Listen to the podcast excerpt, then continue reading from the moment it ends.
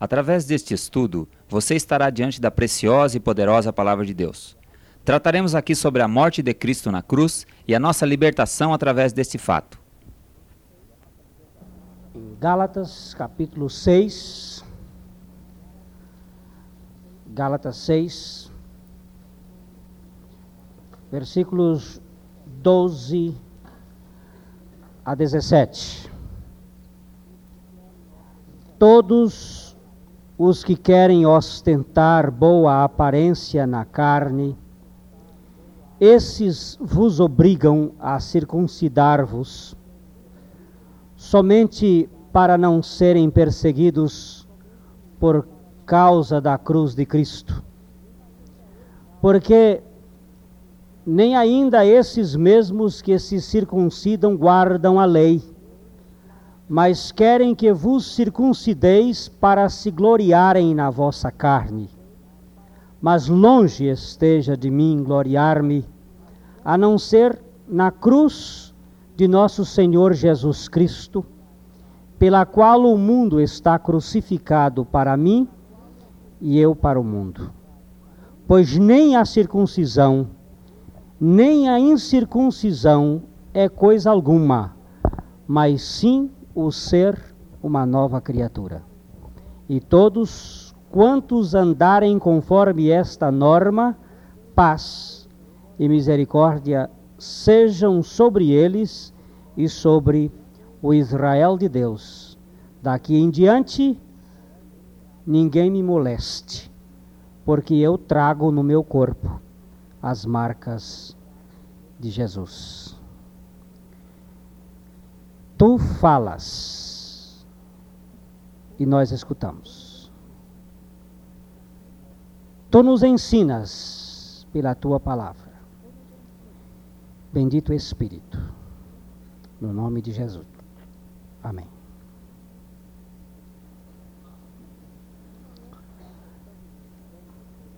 De manhã nós estamos estudando sobre a necessidade de conhecimento nós precisamos conhecer. Para se formar uma pessoa em qualquer área de atividade na vida, esta pessoa precisa ter um conhecimento específico. Existe o conhecimento generalizado, aquela base de conhecimentos que é chamado de conhecimentos gerais. Uma pessoa adquire o primeiro e segundo graus, ela se atém, no ponto de vista de um conhecimento abrangente, ela procura conhecer história, geografia, matemática, português, algumas línguas. E a pessoa tem aquele conhecimento abrangente, generalizado.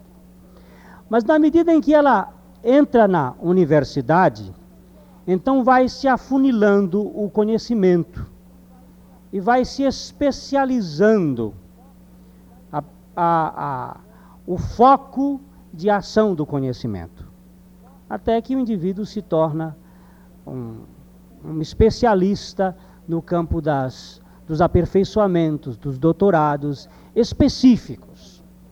Se eu quiser, por exemplo, ensinar uma pessoa advocacia, eu tenho que ensinar as coisas ligadas ao processo, à advocacia, ligadas às leis, à filosofia da interpretação das leis. Eu tenho que ser específico no conhecimento. Se eu quiser ensinar medicina para uma pessoa, então nós precisamos ensinar citologia, o estudo das células, nós temos que ensinar né, a, a fisiologia, como é que funcionam os órgãos, como é que funcionam os tecidos, nós temos que ensinar anatomia, como é que o corpo está dividido, tem que especificar o conhecimento. Se eu quiser ensinar engenharia para uma pessoa, eu tenho que ensinar os cálculos, tenho que ensinar a estrutura do material, tem que dar conhecimentos né, estatísticos e uh, de desenho. São coisas específicas para cada, para cada conhecimento. Nós não podemos ensinar é, fisiologia para um engenheiro, porque é gastar tempo em, em vão. E nem vou estudar cálculo de estrutura para um médico, porque ele não vai fazer nenhuma ponte na barriga de ninguém. Então, são coisas específicas estabelecidas em termos de conhecimento. Agora, existe um conhecimento específico que nós precisamos conhecer para poder entrarmos no reino de Deus. Há um conhecimento básico e fundamental que as pessoas precisam ter para poder experimentar a obra de Deus na sua base. Não adianta nós tratarmos de generalidades, é preciso tratar de especificação. E nós sabemos que a, a salvação do homem a regeneração do homem, ela vem através da recepção do conhecimento e da recepção da palavra de Deus. Nós encontramos em 1 Pedro, no capítulo 1, versículo 23, esta verdade expressa. Sendo de novo gerados não de semente corruptível, mas da incorruptível, pela palavra de Deus, viva e que permanece para sempre. Está dito que nós somos regenerados ou gerados de novo, não de uma semente esperma corruptível, mas do incorruptível, da incorruptível palavra, a de Deus. Mas qual é a palavra de Deus que vai me regenerar? Nós sabemos que a palavra de Deus, a revelação de Deus, de Gênesis a Apocalipse, é muito ampla. A Bíblia fala de múltiplos assuntos. A palavra de Deus está tratando de muitas coisas. Ela, ela fala, por exemplo, ainda há pouco estávamos referindo aqui, de escatologia, das coisas do fim. Ela fala é, de cura, das obras miraculosas de Deus. Ela, ela fala da criação do universo, do mundo, como Deus criou. Ela fala da história do povo de Israel ela tem muitas coisas, a Bíblia é muito rica. Mas existe uma palavra dentro da palavra, existe uma especificidade que leva o homem à regeneração. É, nós encontramos esta revelação em 1 Coríntios, capítulo 1, versículo 18, como alguma coisa menos abrangente. A Bíblia é muito abrangente. De repente você tem que afunilar o conhecimento para chegar a este, a este conhecimento específico. Porque a palavra da cruz é loucura para os que perecem, mas para nós que somos salvos é o poder de Deus a palavra da cruz. Que palavra é que eu preciso conhecer para me habilitar a ser salvo? Diz a Bíblia que a palavra é a palavra da cruz. Quer dizer que se eu souber muitas coisas sobre como tratar o meu dinheiro, eu vou ser muito abençoado na vida econômica. E a Bíblia está assim de versículos bíblicos que falam sobre como se mexer com dinheiro. Por exemplo, se alguém der o dízimo, ele vai ser abençoado. Vai ficar muito, porque a Bíblia diz que fazei prova de mim, vai ser abençoado. Tem muita gente ímpia, Há muita gente que nunca experimentou a regeneração e que é dizimista e que é abençoado. Interessante isso. É muito abençoado. Deus faz chover na horta dele, faz crescer. A pessoa sabe como lidar com o dinheiro, conhecendo esses princípios de Deus, mas não leva para o reino de Deus. Não há salvação no conhecimento do, das teorias, ou das, melhor, melhor dizendo, da especificação da economia bíblica. Você não vai ser salvo por saber lidar com o dinheiro, segundo a palavra de Deus. Você só pode ser salvo pelo conhecimento do mistério da revelação da palavra da cruz. A Bíblia está dizendo aí que esta palavra é uma loucura para os que se perdem, mas para nós que somos salvos, ela é o poder de Deus. Esta palavra é a palavra específica. Nós precisamos conhecer o valor da palavra da cruz de Cristo, de Cristo crucificado. Eu não posso levar ninguém à regeneração sem tratar da obra do Calvário. É por meio do Calvário é por meio de Cristo crucificado que o homem pode experimentar a sua transformação radical. Eu creio que por isto Paulo foi decisivamente específico quando ele declarou em 1 Coríntios 2, 2 que este fato não pode ser olvidado por ninguém. Porque nada me propus saber entre vós, senão a Jesus Cristo e este crucificado. Por quê? A outra tradução ainda diz assim: porque eu decidi nada saber entre vós, senão a Cristo e este crucificado. Porque esta esta atitude quase que obstinada, porque afunilar tanto por que colocar de tal modo este assunto quase como uma coisa única? Ele diz como uma coisa única, porque nada decidi saber entre vós, senão Cristo e este crucificado. Nem Cristo do seu nascimento, nem Cristo dos seus milagres, nem Cristo das suas bênçãos, nem Cristo das suas pregações. Ele disse: Eu decidi. Eu decidi conhecer um assunto e falar sobre este assunto. E o assunto que eu decidi conhecer e falar foi Cristo e este crucificado. É esta, esta atitude uni, única, essa atitude deliberativa de tratar deste assunto, é exatamente porque não há salvação em outro assunto.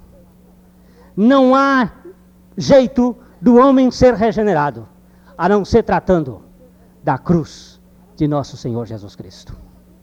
Algumas pessoas dizem, mas no Velho Testamento então, então as pessoas não eram salvas, porque no Velho Testamento não se fala de cruz. É engano seu. É muito engano seu. Desde Gênesis 3, 15, até o final, a Bíblia está tratando de cruz. Gênesis 3, 15 é a pequena amostra do início da obra da cruz. Aí não aparece a palavra cruz, mas aparece a palavra ferir, ferir. E porei inimizade entre, entre ti e a mulher, e entre a tua semente e a sua semente. Esta te ferirá a cabeça, e tu lhe ferirás o calcanhar. Este, este texto aqui, ele é muito claro, desde que nós é, analisemos ou tiremos as partes. É, Deus está falando aí com a serpente. A serpente é Satanás. Satanás havia se incorporado numa serpente, num dos animais mais sagazes que Deus havia criado. Então, Deus, depois de todas as desculpas que o homem deu, que a mulher deu, jogar a culpa toda para a serpente, Deus foi tratar inicialmente com a serpente e disse: Porém, inimizade entre ti e a mulher, entre a tua semente, a semente da mulher, e o seu descendente, o descendente da mulher, a semente da cobra e o descendente da mulher. Vocês vão prestar atenção, eu cometi um erro ali, dizendo a semente da mulher. A semente da cobra é a humanidade. Nós somos filhos espirituais da serpente. Somos a descendência da cobra. Porém, inimizade entre ti e a mulher. Entre a sua descendência, a descendência da cobra, e o, o seu descendente, o descendente da mulher. Quem é o descendente da mulher? Cristo Jesus. Jesus Cristo veio como descendente da mulher, ele não é descendente de homem, não. Ele descende da mulher. Ele é filho do ventre de Maria. E ele foi gerado pela palavra. Agora, Jesus Cristo viria para esmagar a cabeça da serpente. E esmagar a cabeça da serpente onde? na sua descendência, que é a humanidade. Ele, lá na cruz do Calvário, realizou esta obra de pisar na cabeça da cobra, fazendo com que a descendência da cobra, que somos nós, morrêssemos. E ele colocou a execração pública.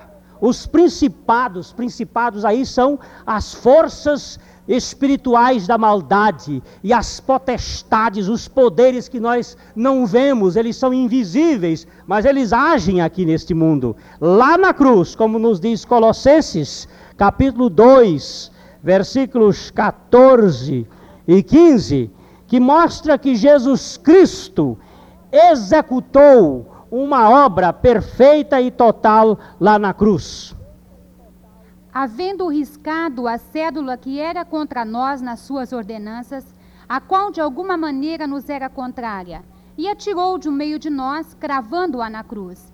E, despojando os principados e potestades, os expôs publicamente e deles triunfou em si mesmo. Aleluia!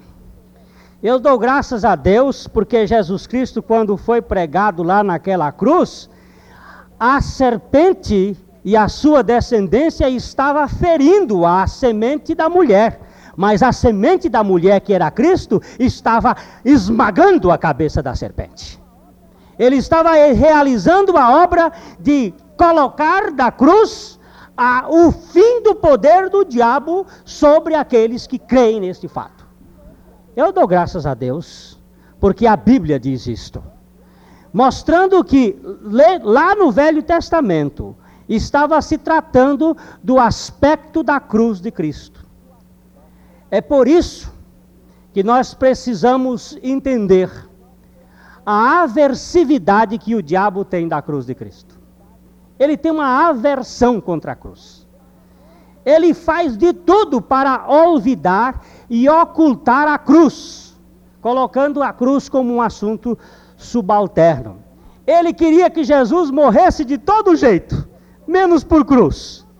Ele propôs matar Jesus por apedrejamento. No Evangelho de João, no capítulo 10, versículo 31, nós vemos ali os judeus sendo instrumentos para tentar matar a Jesus através de apedrejamento. Os judeus pegaram então em outra vez em pedras para o apedrejar. Queriam matar Jesus com pedra. Mas não podia ser por pedra. Jesus tinha que ser morto mesmo, era por cruz. O método de Deus é este. Haveria uma necessidade histórica, e nós vamos chegar daqui a pouco a ela. O diabo queria matar Jesus por, por suicídio, para ele pular, não do edifício Júlio Fugante, mas do pináculo do templo. Em Mateus capítulo 4, versículo 6, o diabo propôs a Jesus, dizendo: Até os, os anjos divinos vão te sustentar. Não importa que tu quebres uma lei, uma lei da gravidade. Ele queria matar Jesus por, por pular de cima do edifício lá. E disse-lhe: Se tu és o filho de Deus, lança-te daqui abaixo, porque está escrito que aos seus anjos dará ordens a teu respeito e tomar-te-ão nas suas mãos para que nunca tropeces em alguma pedra. Ah, o diabo queria matar Jesus de todo jeito, menos por cruz. Quando Jesus colocou o propósito de que ele iria para a cruz, que ele iria morrer, que ele ia ser sacrificado, vocês percebam aí como é que o diabo fez um empenho para que Jesus não fosse crucificado. Ele logo colocou em Mateus 16, versículo 21 a 23, ele colocou aí todo o impedimento necessário através, preste atenção, você que não está prestando, através de um discípulo muito amado. O diabo foi servir-se de Pedro para querer impedir Jesus da cruz. Desde então, começou Jesus a mostrar aos seus discípulos que convinha ir a Jerusalém e padecer muito dos anciãos e dos principais dos sacerdotes e dos escribas e ser morto e ressuscitar ao terceiro dia. E Pedro, tomando-o de parte, começou a repreendê-lo, dizendo: Senhor, tem compaixão de ti, de modo nenhum te acontecerá isso. Ele, porém, voltando-se, disse a Pedro: Para trás de mim, Satanás, que me serves de escândalo, porque não compreendes as coisas que são de Deus, mas só as que são dos homens. Você presta atenção aí como uma coisa é bem interessante. Quando Jesus declarou: Eu vou ser morto, eu vou padecer, eu vou ressuscitar. Logo Pedro chamou Jesus à parte, porque essas conversas, essas conversas isoladas são terríveis. É por isso que eu não faço parte de nenhuma organização secreta. Tudo que for meu tem que ser público e notório. Ser visto por todos. Esse negócio escrito lá no canto não pode ser feito. Não é uma coisa muito boa. Jesus já disse: Olha, você está com uma obra escusa para trás de mim, Satanás. Você cogita das coisas dos homens e não das coisas de Deus. Você tem aí uma situação muito deplorável. Esta sua situação aí de querer apresentar a, um impedimento ao meu sacrifício. Eu sei que há muita gente que fica até com, com dó de Jesus, tadinho dele, foi para a cruz, coitadinho, há uma penalização, há um emocionalismo, há um choro, uma plangência, há uma atitude piegas. Quando a gente olha, mas lembre-se que foi para este objetivo que ele veio. E quando Jesus estava pregado naquela cruz, veja como o diabo foi astuto para querer despregar Jesus de lá. Ele quis impedir de todos os modos, ele quis matar Jesus antes por, por apedrejamento, por pular do edifício. Depois, quando Jesus diz eu vou, ele diz não vai. E quando Jesus estava pregado lá na cruz, o diabo ainda estava debaixo açoitando, dizendo: Não, desce, desce, desce, você não pode morrer nesta cruz, porque ele sabia que ali na cruz haveria a maior vitória para a humanidade. E repare na sua Bíblia, em Marcos 15, 29 a 32, como a Bíblia é específica neste assunto de cruz. E os que passavam blasfemavam dele, meneando as suas cabeças e dizendo: Ah, tu que derribas o templo e em, três dias o edificas, salva-te a ti mesmo e desce da cruz. E da mesma maneira também os principais do sacerdote com os escribas diziam uns para os outros, zombando: Salvou os outros e não pode salvar-se a si mesmo. Ó Cristo, o Rei de Israel, desça agora da cruz para que o vejamos e acreditemos. Também os que com ele foram crucificados o injuriavam. Engraçado. Três categorias de pessoas estavam ali querendo tirar Cristo da cruz. Aqueles que estavam assistindo a cena toda, os judeus que estavam por ali, queriam de todos os meios que Jesus salvasse a si mesmo, com pena dele, desce da cruz, desce da cruz. Os judeus sábios, os sacerdotes, queriam um fato que ele descesse da cruz para apresentar um grande milagre, porque em milagre nós cremos. Se houver milagre, todo mundo crê. O povo gosta de crer em milagre. Desde que haja uma coisa assim bombástica, exuberante, fantástica, alguma coisa assim que aconteça que rebombe por todos os cantos da terra. Oh, mesmo que eu não veja, pode ser até mesmo estas visões das moças lá da Iugoslávia, que estão enxergando o que você não enxerga, mas, desde que aconteçam coisas assim extraordinárias, Ah, estamos prontos a acreditar. E eles estavam querendo, e também até os ladrões, os ladrões estavam querendo, desce da cruz, desce, injuriavam Jesus, e desce da cruz, porque o diabo não quer Jesus crucificado. E há muita gente que também não quer. Existe uma oposição velada contra a cruz de Cristo. Mas o fato é que a cruz ela é tratada no Velho Testamento, Olha o capítulo 53 de Isaías, como ele trata profundamente da cruz de Cristo. Ninguém vai precisar ir lá agora, não. Depois, quando você chegar em casa, você leia aqueles versículos todos. Estão tratando da cruz de Cristo, de Cristo erguido, levantado, feio, feio pelos meus pecados, crucificado. Ele estava lá sendo morto naquela cruz. Aquela cruz é falada no Velho Testamento através da tipificação daqueles animais que eram mortos, do cordeiro que era sacrificado. Ali há um tipo de Cristo, há uma revelação é, subliminar a respeito daquele que havia de vir. Todo o sacrifício do Velho Testamento está falando de Cristo. E nós encontramos o próprio Moisés olhando lá para diante, aquilo que não era visível, mas que era revelado a cruz de Cristo. Nós encontramos em Hebreus, capítulo 11, os versículos 24 a 27, para entendermos o ponto que a Bíblia está revelando.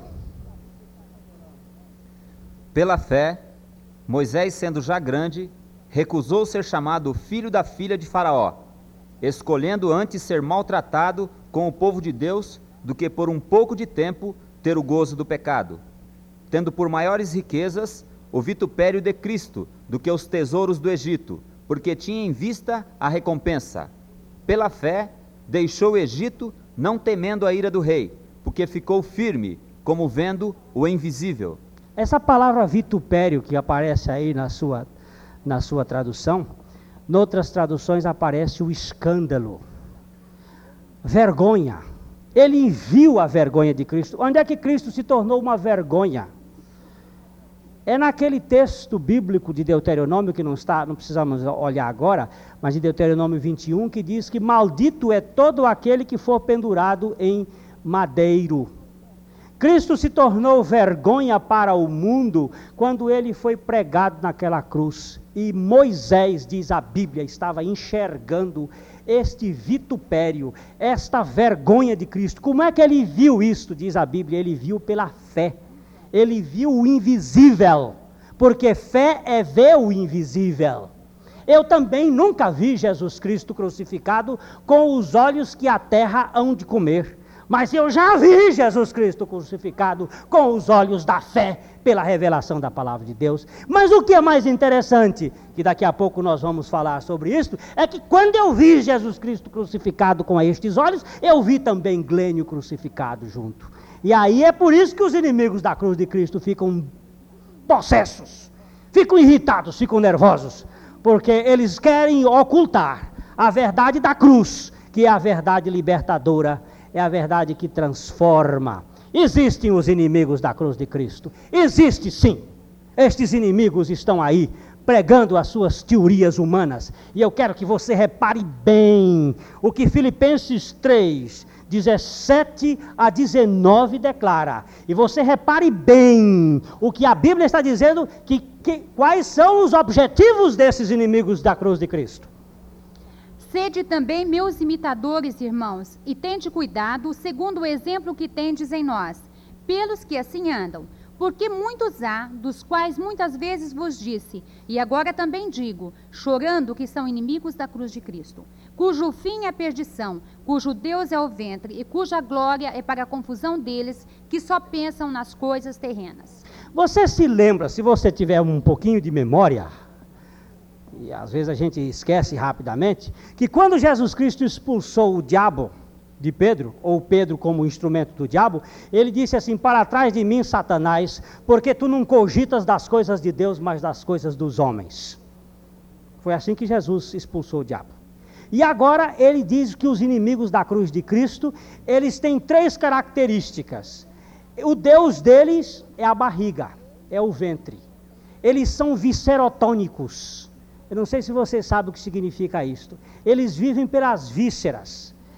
Se, se puser pelo menos a cabeça no lugar, já não vive mais. É o caso da nossa política no Brasil.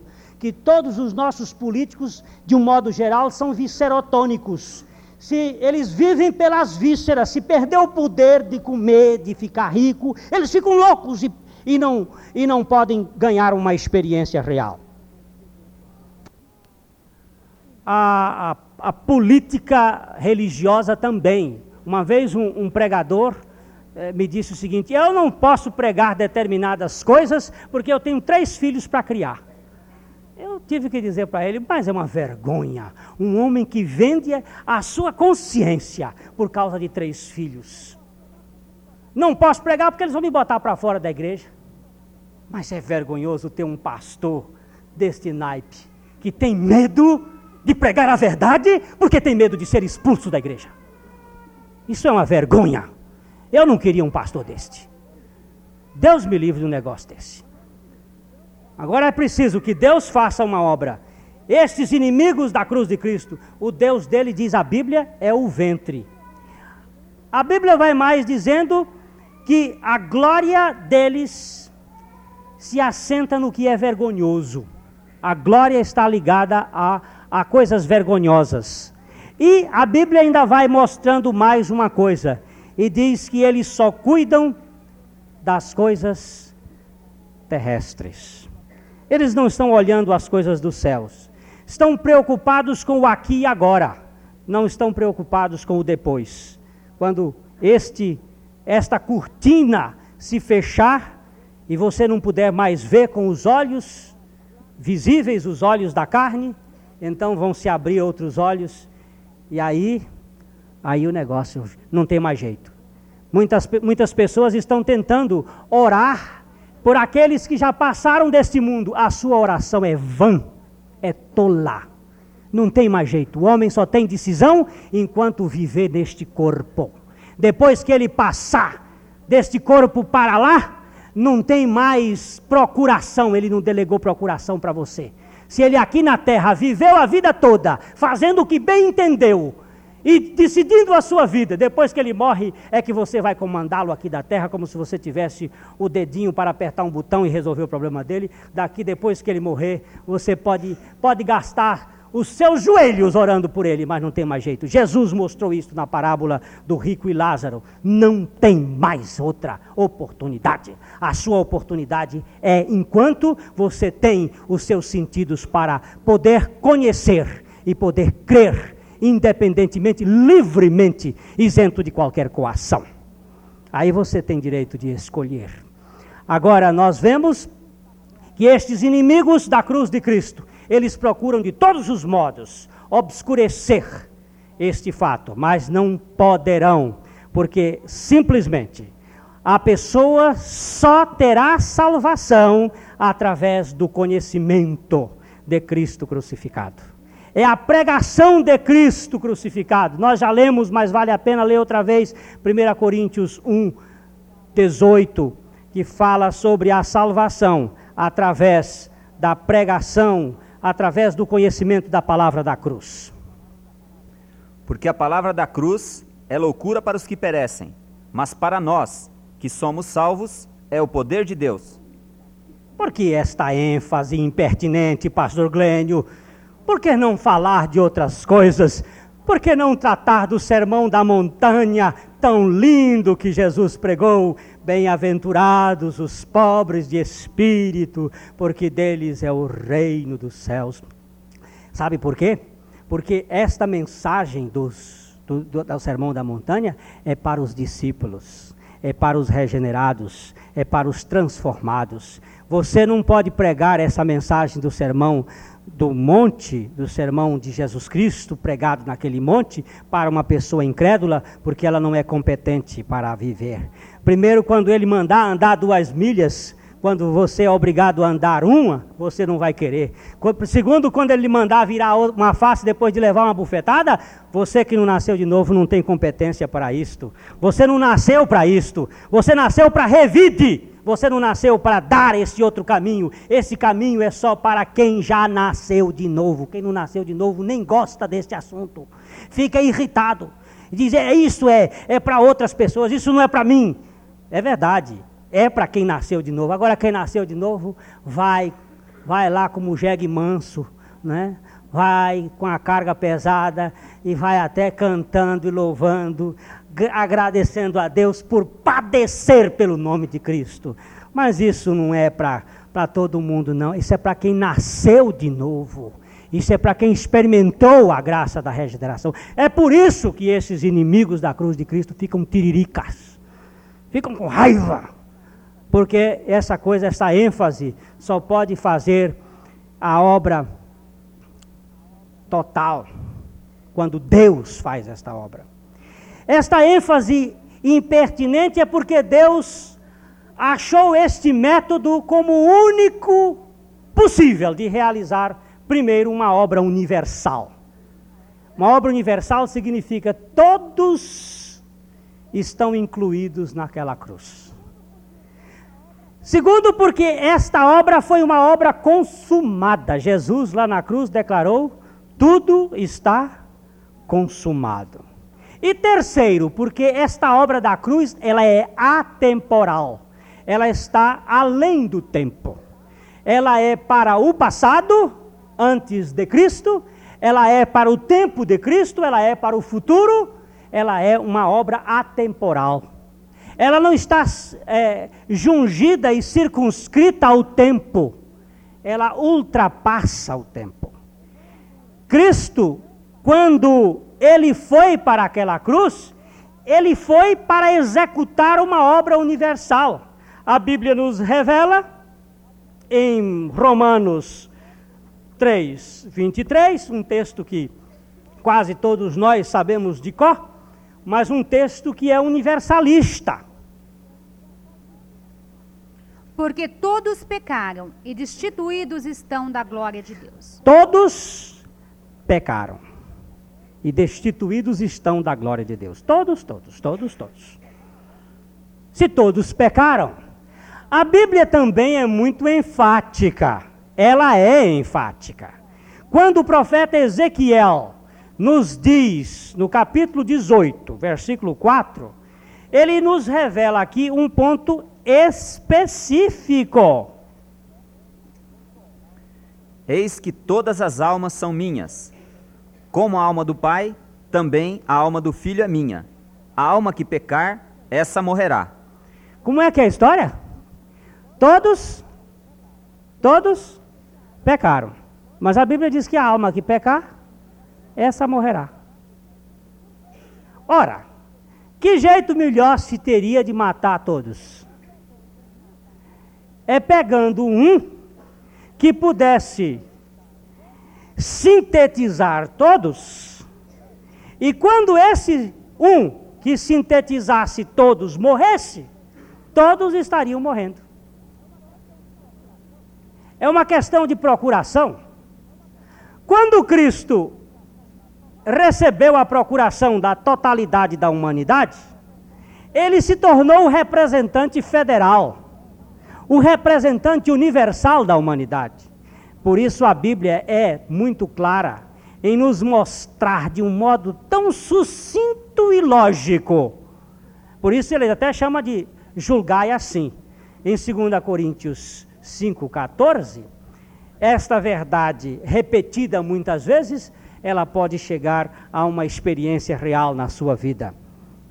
Porque o amor de Cristo nos constrange, julgando nós assim que se um morreu por todos, logo todos morreram. Oh, coisa boa, não é? Todos pecaram, não é? A alma que pecar, essa morrerá. Agora, um morreu por todos, logo todos morreram. A expressão por todos não é muito bem traduzida, porque a preposição ruiper no grego pode ser melhor traduzida em benefício de todos. Um morreu em benefício de todos. Logo, todos morreram. A morte de Cristo foi uma morte inclusiva, é uma morte participativa, é uma morte coletiva. Quando Cristo morreu, houve uma totalidade na sua morte. Evidentemente que para nós gozarmos de uma experiência como esta, só podemos fazer através do conhecimento e da fé na palavra de Deus. Mas a Bíblia é muito enfática em mostrar que Cristo pôde fazer aquilo que nós não poderíamos fazer, porque era Deus fazendo. Quando ele morreu, diz João 12, 32, que valeria a pena que todos dissessem de cor. Porque se todos começarem a dizer esse texto, até é possível que muita gente creia, porque até na confissão desse texto haverá uma fé substancial.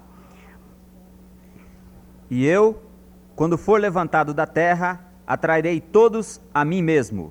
E dizia isto, significando de que morte havia de morrer. E eu, vamos dizer juntos? Quando for levantado da terra, todos atrairei a mim mesmo. Isto dizia, significando de que gênero de morte havia de morrer. Você sabe por que, que Jesus não poderia ser morto por apedrejamento? Porque pelo apedrejamento ele não podia ser levantado da terra. Ele tinha que ser morto por crucificação. Ele não poderia ser morto por enforcamento, mesmo que ele ficasse pendurado da terra, porque por enforcamento ele podia se suicidar. E a crucificação é a única maneira que uma pessoa não pode se suicidar. Ele teria que ser morto. Depois ainda os inimigos da cruz de Cristo iam dizer, ele morreu, foi, foi enforcado, foi ele que se suicidou.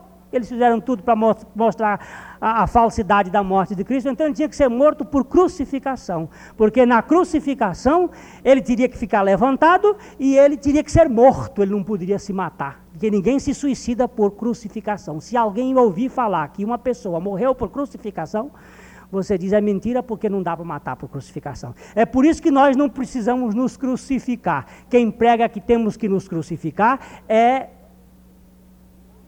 É o quê? É mentiroso.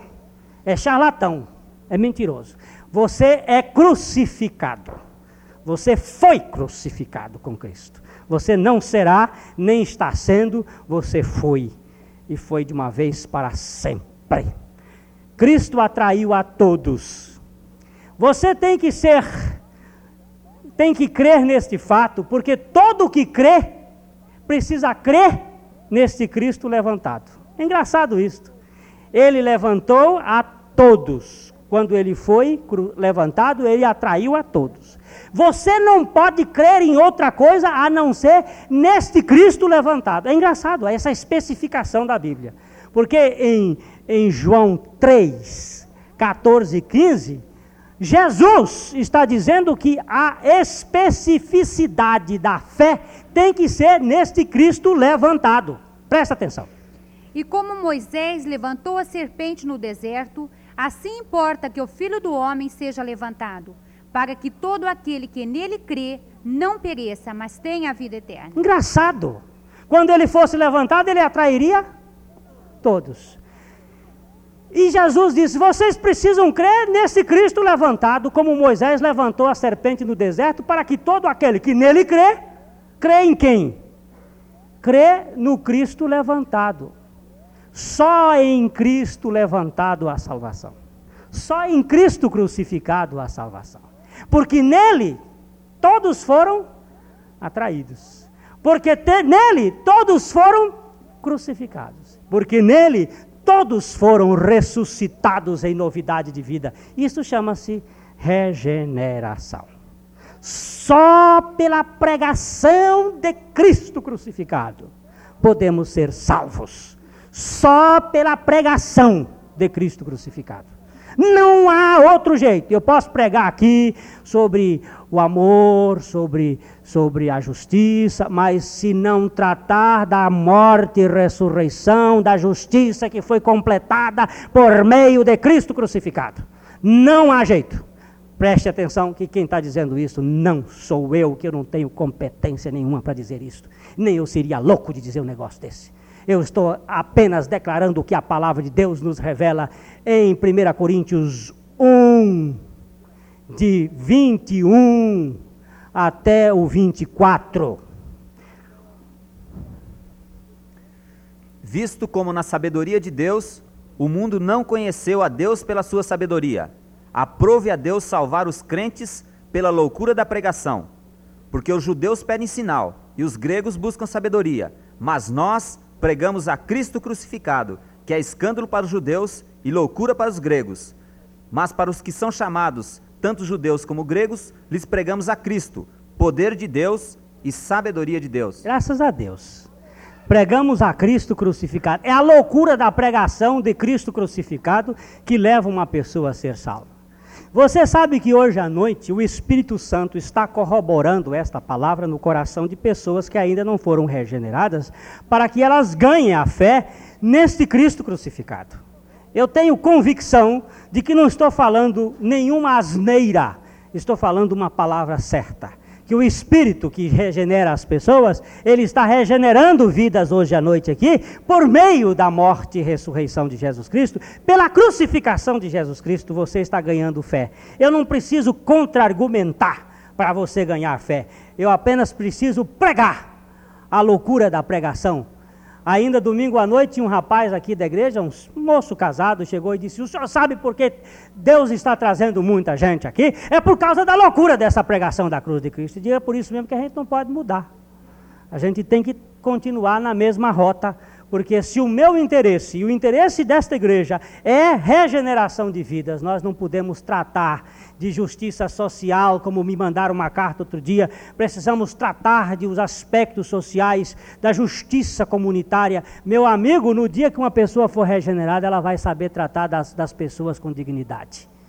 No dia que ela for transformada, ela vai cuidar de usar o dinheiro dela para a glória de Deus, o Pai, e para o bem da humanidade ela vai saber como fazer. Enquanto não for regenerada, não sabe fazer coisa nenhuma. E se fizer, faz por egoísmo, faz por diletantismo, faz por prazer para se vangloriar. Aliás, quem gosta de glória não gosta de cruz.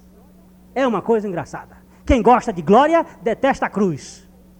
E a palavra de Deus nos mostra isto em Colossenses, em, em Gálatas 6:12, que quem não gosta de, de, de quem gosta de glória não gosta de cruz.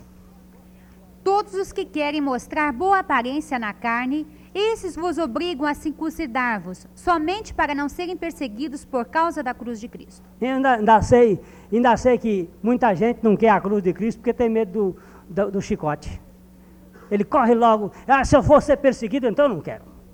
Eu não quero mesmo. E pode saber o seguinte: quem crê na morte, a primeira coisa que vai ter é perseguição. E não fique enganado, não. É até bom que não venham para cá esses falsos, porque eles logo correm com medo da, da raia. É aquela história do pregador lá na Rússia, que chegou um dia, num dia e disse o seguinte: Olha, estava pregando lá na Rússia, aquele pregador, e apareceu um oficial, um dos países da cortina de ferro, não sei se foi propriamente a Rússia. Apareceu um oficial com cinco soldados. E ele chegou lá na frente e disse: Eu preciso falar à igreja. O pregador teve que, constrangido, deixar, porque o oficial da, lá da, da força, do poder, não sei de qual daqueles poderes, então veio ele à frente e disse: Eu tenho um assunto muito sério para falar com a igreja hoje. Mas é tão sério que eu quero dizer o seguinte: aquelas pessoas que não forem de Jesus, caiam fora. Porque o negócio é sério. É muito sério. E aí espirrou um bocado de gente. Porque você sabe que o povo tem medo de perseguição. Os sensualistas, eles têm pavor de apanhar. Não é ser mulher de malandro, não. Basta a gente ser sincero. Que... Aí caiu fora um bocado de gente. Ele disse: Eu acho que vocês não estão me entendendo. O negócio é sério e a coisa.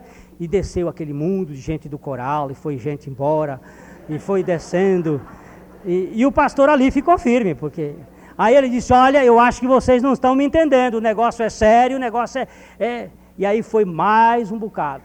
Depois ele apertou mais uma terceira vez, uma quarta vez, e ninguém saiu. Ele disse: Olha, eu, o negócio é muito sério que eu vou dizer aqui. E ninguém saiu, todo mundo ficou ali. Ele disse: O que eu quero dizer para vocês hoje aqui é que eu também sou de Jesus. Mas se eu dissesse com aquele povo que estava lá, eu iria ser perseguido lá dentro do exército, porque eles não iam me aceitar. Você viu como a verdade de Deus não pode ser dita para todo mundo, tem que ser dito para aqueles que são de Deus também, porque esses, esses não fazem confusão. Eu já aprendi essa lição. A gente não deve dizer. Por isso que tem que pregar sobre a cruz, cruz até. Agora, esses inimigos da cruz não gostam de muitas coisas. Mas na morte de Cristo, na morte de Cristo, nós vemos duas coisas muito importantes. É a primeira que Cristo morreu objetivamente por nós. Ele morreu por nós, em nosso lugar. Naquela cruz você poderia olhar naquela tarde de sexta-feira. Se você olhasse Antes, antes do meio-dia, porque ele foi, ele foi crucificado às nove horas da manhã, ao meio-dia o sol escureceu. E ele ficou escuro até as três horas da tarde, quando ele morreu. Antes do meio-dia, se você olhasse para ele lá na cruz, você só viria ele. Porque depois do meio-dia você não viria ninguém, porque o céu se escureceu para que ninguém visse mais a vergonha de Cristo, porque todos os seus pecados e os meus estavam nele, e o fez o ser mais feio da face da terra. Mas se você olhasse lá naquela cruz, antes do meio-dia você iria ver apenas Jesus Cristo crucificado. Acontece que ele não estava lá sozinho. A morte dele era a sua morte subjetivamente você estava incluído nele. Mas você diz, mas eu só nasci. É, eu não disse que era universal, que era completa e que era atemporal? Era como se ele estivesse morrendo hoje. Aquela morte dele é como se estivesse acontecendo hoje e eu tivesse sendo incluído ali. É como se tivesse acontecido lá no jardim do Éden, logo depois. É uma morte fora do tempo. Ela é inclusiva na história. Quando Cristo morreu, ele incluiu a todos. Cristo morreu na cruz e nós. Nós também morremos. Então a palavra de Deus nos mostra, em primeiro lugar, que ele morreu em nosso lugar. Ele morreu na cruz por nós. E Filipenses 2,8 nos diz que ele foi até a morte morte de cruz. Esta pessoa era dele. Fisicamente, ele estava morrendo.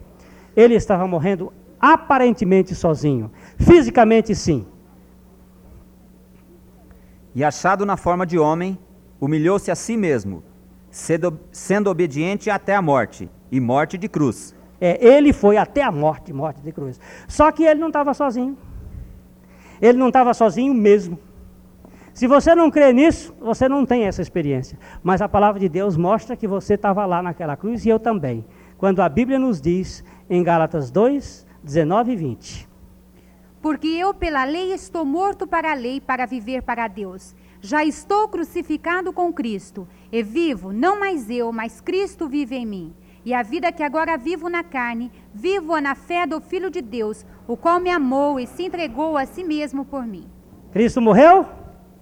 E você? E você também. Agora veja o que diz a Bíblia em Gálatas 6,14. Se isso não é glória, se isto não é glória, Preste atenção na palavra de Deus. Gálatas 6, 14.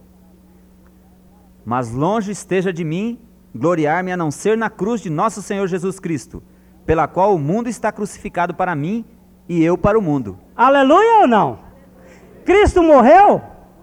Morreu, mas naquela cruz há uma glória, e esta glória é minha. Nele havia o vitupério, havia a vergonha, mas em mim há uma glória. Sabe qual é a glória? É que na vergonha dele eu ganhei a minha libertação. Todos pecaram e destituídos estão da glória. Mas na vitória de Jesus contra o pecado, eu ganhei a glória. A glória está na morte dele, porque naquela morte eu morri juntamente com ele para o pecado. O mundo está crucificado e eu estou crucificado para o mundo por meio da cruz de Cristo. E agora você, terminando, nós temos apenas este versículo que nos revela claramente estes dois versículos que nós temos que tomar como nosso o pensamento do fato de que como Cristo morreu, devemos nos armar deste pensamento. 1 Pedro capítulo 4, versículos 1 e 2, nos falam estes dois textos, estes dois versículos nos falam de que nós temos que ter esta sensatez inteligente, esta mente capaz de entender esse fato. Ora, pois, já que Cristo padeceu por nós na carne, armai-vos também vós com este pensamento, que aquele que padeceu na carne já cessou do pecado, para que, no tempo que vos resta na carne, não vivais mais segundo as concupiscências dos homens, mas segundo a vontade de Deus. Graças a Deus, que aquele que padeceu na carne deixou o pecado. Cristo morreu na carne e cessou o pecado. E diz agora a Bíblia: Armai-vos vós também deste pensamento, para que no resto do tempo que viveis na carne, viveis livres das concupiscências do pecado. Estou crucificado com Cristo, armo-me deste pensamento. É um pensamento que vem pela revelação da palavra de Deus. Eu o recebo pela fé. Esta é a palavra que leva a pessoa à regeneração. A palavra da cruz. Fostes regenerados não de semente corruptível, mas da incorruptível, mediante a palavra de Deus. Porque certamente a palavra da cruz é loucura para os que se perdem, mas para nós que somos salvos é o poder de Deus. Por isso, glorio-me na cruz de nosso Senhor Jesus Cristo, na qual eu estou crucificado para o mundo e o mundo está crucificado para mim. Eu sei que aqueles que acham isto uma loucura estão do lado de fora, mas aqueles que levam a sua fé dizendo: Deus é a tua palavra, eu creio, estes hão de experimentar o fato da regeneração. Amém e amém. Esta mensagem foi ministrada por pastor Glênio Fonseca Paranaguá. Se você quiser saber mais sobre a regeneração em Cristo Jesus, comunique-se conosco. O nosso telefone é 22 30 37 ou pelo nosso endereço, Avenida Paraná, 76A, Londrina, Paraná.